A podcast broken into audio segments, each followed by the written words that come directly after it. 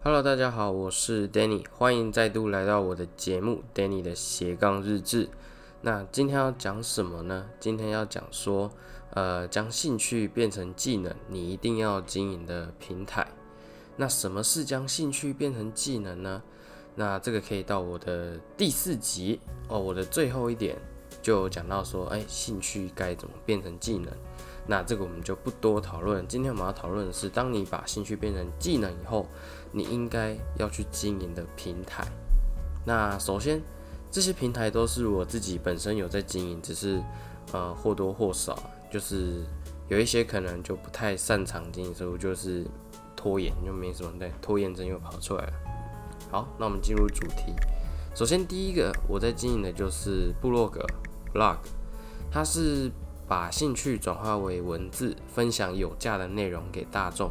呃，好比说，呃，美食部落客啦，旅游部落客啊，美妆部落客啊，这些，他们都是把他们的兴趣呢转化为文章，然后提供给这些网络上的居民们，他们一些呃有价值的内容。像我们最常最常运用的就是 Google，对吧？当你找不到什么东西，或者说你到某个地方，啊，比如说你要找一个台中美食，那你一定会 Google 台中美食，这时候就啪啪啪啪啪。那当你的文章呢排名到 Google 第一页，你就有一定的曝光量了。那自然而然呢，就会有厂商看中你的曝光量，进而跟你做一个合作或是业配。当然，如果你有联盟行销的话，那也会有一笔可观的费用。佣金啊，应该不能说费用，就是有一笔可观的佣金。毕竟你排在 Google 第一页嘛，我相信应该很少很少有人，你在 Google 上面查询资料呢，会翻到第二页去的。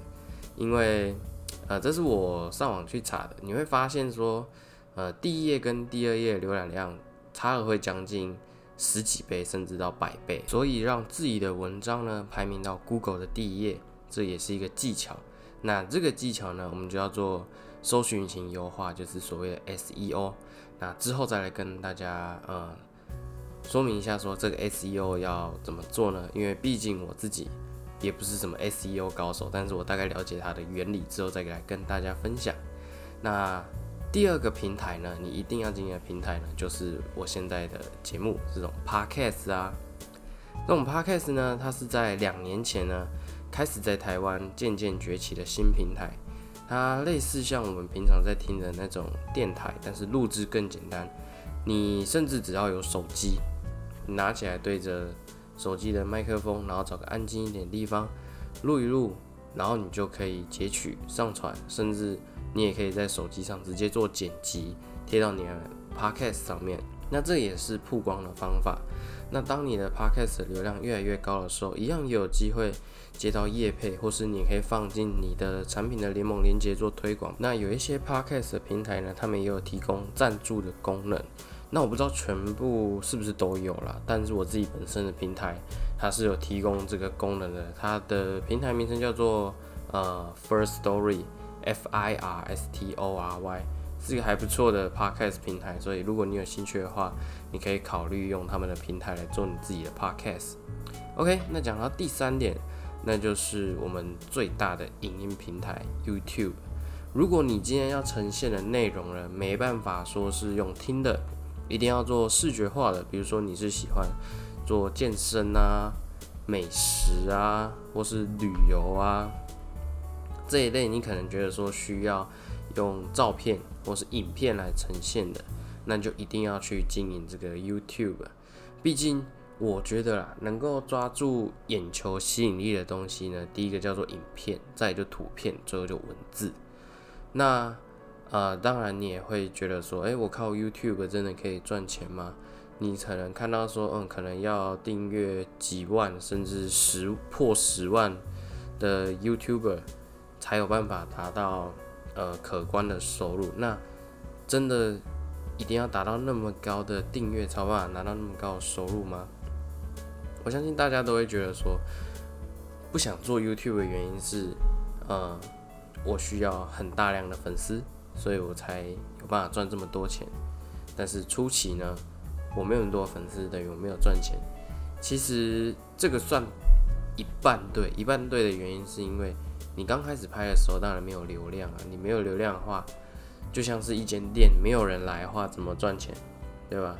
但是重点是，你拍的性质、内容好不好？我们要专注在内容上面。当我们的内容累积足够多的时候，那其实你可以不用去担心说粉丝的问题，因为你的内容只要够好，一定会有人去订阅你。那就让时间去证明这一切，要有点耐心。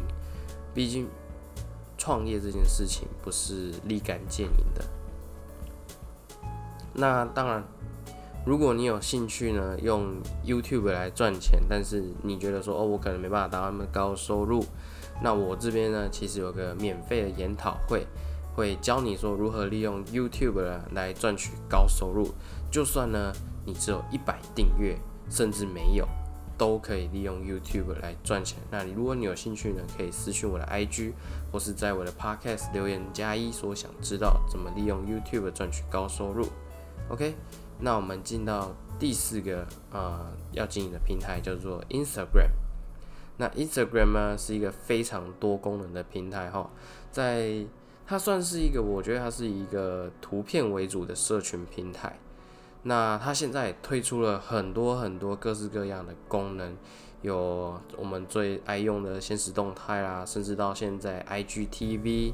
然后，要是你有破万人的话，甚至还有上滑导流的功能，是一个非常非常高曝光平台。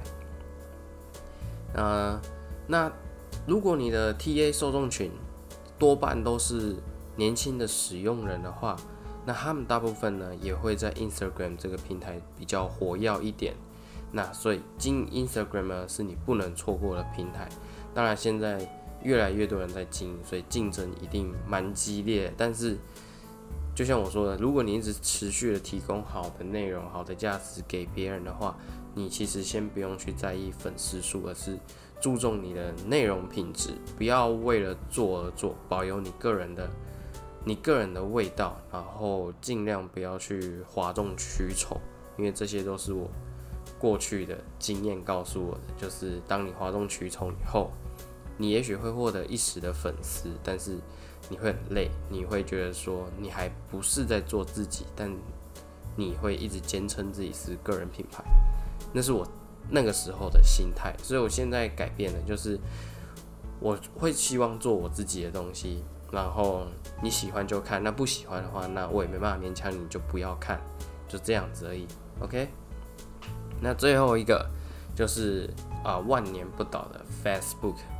那也许你听到这边会觉得说，哎，Facebook 有人在用吗？那不都是呃老年人在用的东西吗？但是实际去查了以后，你会发现说。在 FB 所有的社群平台上面啊，FB 的火药用户量它还是稳多第一的哦。但是确实，就像各位所想的一样，它是有趋缓下坡以及使用者老化的现象。但是，但是这些都是其次，最可怕的 FB 最可怕的力量，我觉得来自于所谓的社团这些小群。我不知道，嗯，我记得有一本书叫《小群效应》。我没有买啦，但是，呃，看到这个社团那么可怕威力以后，我确实是想要去订购看看这个小群效应到底多可怕。因为现在团购转换率最高的平台都是 FB 的社团，什么妈妈团购啊，什么反正一大堆，呃，叉叉叉团购啊之类的。那在现在这个时代，这个破碎化的时代，这种小群的效应呢，一定会越来越明显。